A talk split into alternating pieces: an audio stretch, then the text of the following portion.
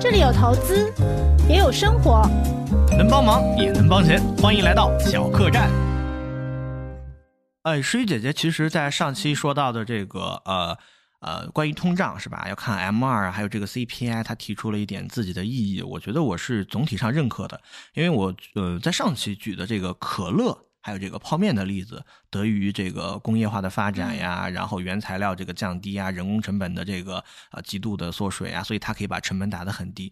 但是大部分情况下，大家还是真真切切的感觉到票子毛了，就是我有个一百万啊，我有一百块钱，不是一百万，我一百块钱，然后可以去年或者前几年买的东西，然后这几年越来越少。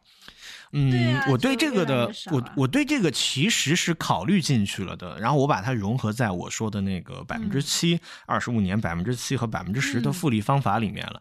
啊，我不知道诗雨姐姐怎么看我这样的一个观点啊，就是我们在啊正常的这样的去投资的过程中。呃，在第一点啊，你要去防止被不要被骗，然后第二点呢，你要长期经过学习，有一个根深蒂固的观念之后，才能够投资股市啊。比如说关注啊，订阅我们播客，我们长期来给你讲，给你洗洗脑啊。那我给你洗脑讲的第一个就是你要把你大部分的钱投入到这个股票中，然后去获得这样一个收益。我本质上其实是把通货膨胀给排除掉的。嗯，第一个，嗯。呃，听我们播客，我在前几期我经常讲，就是那个股市长线法宝，西格尔教授写的统计百年美股，然后统计的这个不扣除通胀股票的收益率，就任意时点买进去啊，你可能是九点九，嗯，扣除掉百分之三，按百分之三来的话是六点六，就是我你看啊，就是你在没有进行一个什么样的操作的情况下，你随便买了，中间经过很多次牛熊的这样的一个更替，你还有差不多呃六七个点的年化收益率，已经达到那个最低标准了。我刚刚讲的。那么股票是怎么做到这一点去抵御通货膨胀的？我们都知道，比如说这个 GDP 啊，这个这个总产值，它是怎么产生的呢？就比如说在中国这个地界上，它有人在工作啊，有企业在工作。企业呢，它首先是有一个特点的，它是有杠杆的。它这一个企业里面有很多人，然后去赚钱，所以企业赚钱是比人赚钱要快。然后另一个企业的产品，由于原材料啊通胀嘛，原材料涨价，它的产成品。产成品是有通货膨胀的权利的，所以企业赚钱比人赚钱快。你拿着企业赚钱分红权，是不是拿着这个相当于拿着这个股票，是要有一部分抵御通货膨胀能力的？尤其是消费品，你赞同我这个观点吗？嗯，我赞同。就是大家说股票赚的是经济增长的钱嘛，但是，嗯，如果经济增长放缓呢？你觉得这个百分之七还能达到吗？如果经济增长放缓，那肯定是达不到的呀。所以说你要有几个方法，我们就讲到了这个百分之七是怎么做到的。嗯，我在前面几期播客，大家如果感兴趣，可以回头听一下，就是一个基金研究员的啊自我修养。我讲到了两个懒人方案，第一个叫做经典的股债搭配，百分之六十的股票加上百分之四十债券；第二个叫哈里布朗的永久组合。我就以这个哈里布朗的永久组合为例啊。它没有很多的这个呃股票，它只有百分之二十五，它是按照四等份去分的。就假设诗雨你现在啊有三百万，你怎么买呢？你买百分之二十五的股票啊，什么都行，比如说沪深三百、创业板，你各买一半，然后买百分之二十五的黄金，嗯，黄金 ETF，你去防止通胀嘛，或者防止货币贬值嘛，然后你再买百分之二十五的债券，还有百分之二十五是什么呢？现金。哎，这个组合从美股开始算啊，从一九七几年啊，算了四十多年的时间，算到了这个二零一零年左右哈，或者是哪一年？你知道它的年化收益率是多少吗？多少？百分之九，是不是超出你的想象？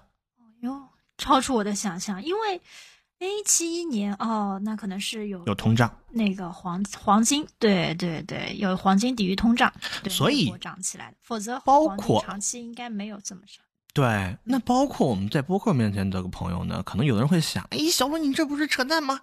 啊，我要等四十年吗？四十年我才能财务自由吗？哎，不要着急，我刚刚其实讲的是资产的不相关性。就是说，呃，股票账户啊，它不涨的时候，或者说这个钱发毛的时候，大家可以发现，像贵金属、黄金啊，原来这个啊，美元和那个叫什么布雷顿森林体系没有解体的时候，他们挂钩的还叫美金。黄金它本身就是有货币的中介属性的，它有货币的功能，所以你搭配不同的资产之后呢，你本质上是能够取得一个不错的收益。然后还有一点。就是在每个年份年底的时候进行一个平衡。这个动作，这个很重要。对嗯这个动作，不论是在股票啊，或者是这个债券啊，哪怕你只用只用这两个，它也是能够增厚一到两个点的年化收益率的。哎，这个我看过很多组合，我进行这个年度平衡之后都可以达到。那这是什么意思呢？就是说我刚刚讲的，你无论是买这个哈利布朗的永久组合，或者是你用这个六四，你进行这样一个操作之后，你的年化收益率是能提高一到两个点。然后如果说你有买的红利的股票，你把分红再投进去，又能提高两个点。对，是的，就是其实嗯其实我觉得股票就是在股票这这边的话，我觉得整体大家其实赚的，一方面是肯定整体经济增长的平平均的增长率，对不对？嗯然后再加上说，我们因为投的是股市嘛，那股市嗯里面它本身就是好的企业，相对好的企业才能上市吧，嗯，对吧？所以如果平均咱们比如说 GDP，如果现在啊百分之五开始下台阶，百分之三、百分之二无所谓，百分之二可能是一个就基准线。但是呢，我们投的股市这些公司是相对其他公司更好的公司，所以它的增长率会更高一点啊。然后我们可能如果能再加一些，就比如说再赚这个分红的收益，就基础的增长加上企业的价值，加上分红的收益，再加上时间啊，我我我觉得我还有一个点呢，就是说，大家可能一讲到这个股市的话，其实就想，哎，A 股里面选几个指数，对不对？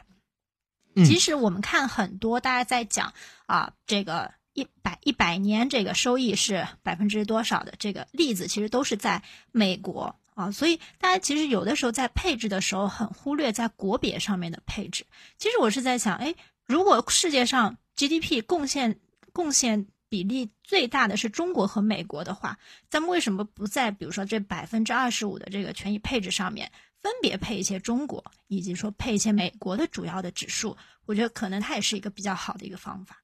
嗯呃，我觉得如果聊到这个地方的话，诗雨姐姐有必要给大家拆分一下，因为我觉得我们可能呃聊的让大家有一些糊涂了。举个例子啊，像你说的那个 A 股和美股搭配的话，嗯嗯你认为比例是多少？你能够给大家一个详细的组合比例吗？嗯，我认为就是我们从最大的这个比较特别宏观的点来看，大家觉得未来就是中美来贡献全世界的经济增长，对不对？那大家基本上觉得一半一半啊。现在中国可能稍差一点，但是呢，我们肯定有信心说可以和美美国一样。那所以的话，我觉得中美的话，如果按照我现在的配置，我是倾向于去一半一半来配置的。嗯，你，接着说。啊，完了吗？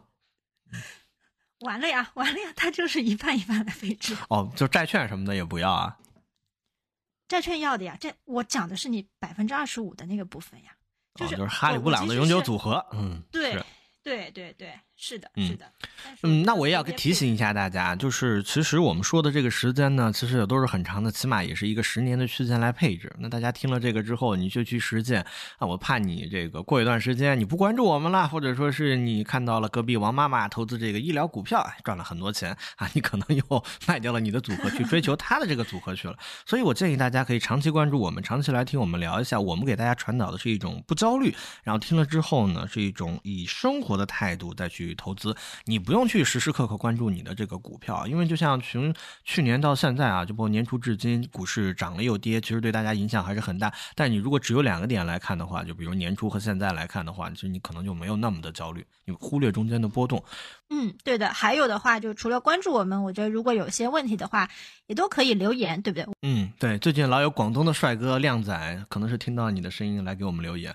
那话再说回来呢，小罗刚刚其实给了大家一个方案，叫做哈利布朗的永久组合。那么过去呢，经过几十年的回测，它的年化收益率竟然能够达到百分之九，它是完美的可以满足已经四十岁，然后存到了五十万，有二十五年的投资年限的朋友，到六十五岁财务自由的一个解决方案。那么我想请问一下诗雨姐姐啊，按照刚刚咱们讲的这个防止通货膨胀，以及咱们现在想要财务自由的这种焦虑，你有什么解决方案吗？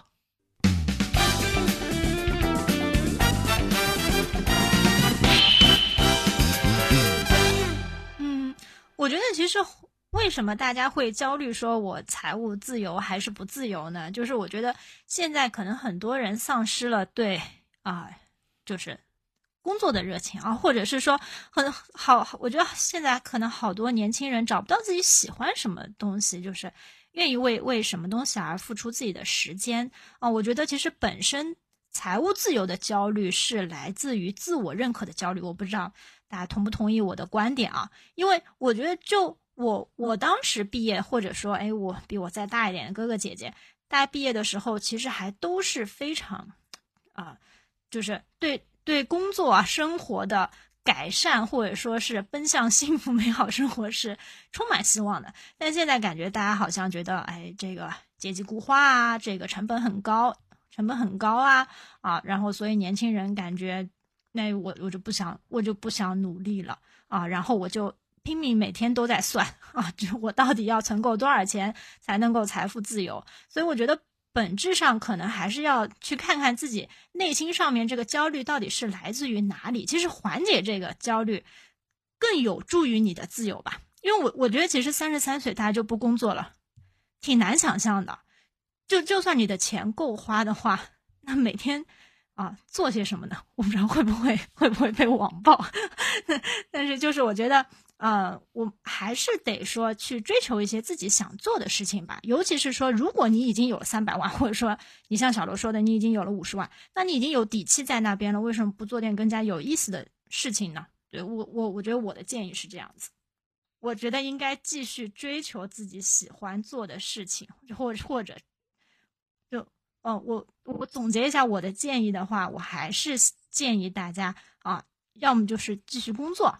要么就是找一份自己喜欢的事业啊来做，但是还是希望大家有现金流能够流入和流出的，因为你每每每个月算的一万多块钱，你觉得现在够？每个月都这么紧巴巴的去做预算，也挺难受的，对吧？就可能你精神上面是没有办法自由的。嗯。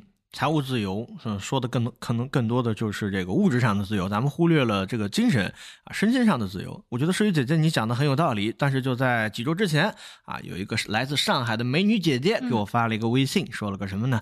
她说：“小罗，你要有目标感啊，现在这个阶层分化很严重啊，留给你们年轻人的时间不多了。”这句话你们知道谁说的吗？这这句话就是诗雨姐姐说的。谁？就是你说的好伐？这句话就是你整的我很焦虑，你知道吗？我其实我也很焦虑。焦虑它其实没有什么，我也不会就是说，呃，在我话筒面前，然后就就上让大家不要焦虑，我也会焦虑。就实话实说，跟大家实话实说，我会焦虑。我会焦虑的点就在于，比如说可能我挣到的多少钱啊，或者说我想要去做的一个事情，怎么样去啊挣到更多的钱？我对这种比如说收入方面。我可能会很焦虑一些，嗯，因为像诗雨姐姐说的，就是让我去寻找自己喜欢的工作。我代表咱们广大的播客朋友问一个问题啊，就是我可能也存在这个问题，就是我怎么样去找我喜欢的工作？假设我今天要吃饭，我明天要交房租，我需要现在有这份工作的收入，但是你告诉我让我放下我心中的焦虑，去做一些我想做的事情。我是有五十万了，就是我有一说一啊，假设啊，括弧假设啊，我有五十万了，我我现 我现在也不到，也不到四十岁。啊，对，也不到五十岁，对，啊，你怎么办？对，大家现在就普遍会提出这种问题嘛，就是就是说，哎，你讲话轻飘飘的，对不对？你你你这个，那我也想去做，我就我一方面我找不到我喜欢做的工作，另外一方面我现在这个工作收入也不错，我也要继续做下去，然后上哪去找又有 又有钱又有闲，然后又有生活理想的工作呢？就我我觉得我可能跟刚才表达的其实。并不是这个意思，但是大家可能啊，像小罗一听就是感觉这个这个讲话轻飘飘的。我我觉得其实就是说，我觉得还是要继续保持工作啊，就是除非说，哎，你觉得 就我我可能太喜欢工作，我不知道，这我可能。此处艾特你的老板，嗯，此处艾特你的老板。对，让老板听到啊，就我觉得人还是要做点事情吧。就我刚才打的呃比喻呢，或者说我刚才讲的方案呢，是说我不赞成三十三岁有了。有了有了三百万啊，他可能钱够了，就是说，哎，我我生活也比较节约啊啊，然后我也能过得下去，然后我就不工作了。因为我觉得不工作这件事情其实挺可怕的，因为你想不工作的话，就意味着脱离社会，对不对？哎，我想到为什么我这么讨厌不工 不工作？你知道我我的妈妈是一个全职太太，你知道吗？就是我的妈妈在三十多岁的时候就不工作了，但是你会发现她越来越没有自信，就这是我从小的一个观察。我认为说啊，她希望，包括说朋友可能会越来越少，然后和和社会的接触也会越来越少，整个人内心会很封闭，然后每天可能虽然比如说也我也可以看书吧啊。但是我其实大多数时间可能在看电视，然后电视对他的影响会很大啊，所以我可能从小在这样的家庭当中长大呢，我会觉得说，哎，虽然你会觉得自己很舒服，我每天不用打卡，不用面对老板的啊询问，或者说晚上也不用加班，但是我认为休息之所以有意义，是因为啊不休息的时间，对不对？是因为你上班上学的时间，这个是我在我我在。高中的时候，我记得有一次校长在周一的升旗仪式上讲过，就是，啊，休息之所以宝贵，是因为你读书的时候非常辛苦，啊，我还是很赞成这些话。所以我并不是说大家一定要去找到自己特别热爱的工作啊，或者是怎么样。我觉得应该保持，就像我们投资一样，我们说我们要我们要在市场里面，就生活也是一样，就是我觉得你应该在社会当中，对，嗯。就是有付出才有收获，流过汗水种出来的这个稻米才会更加的香甜。我可不可以这样理解？嗯，对。而且我觉得有困难，然后才会有快乐。嗯，如果没有困难的话，就是不会有快乐的。是的。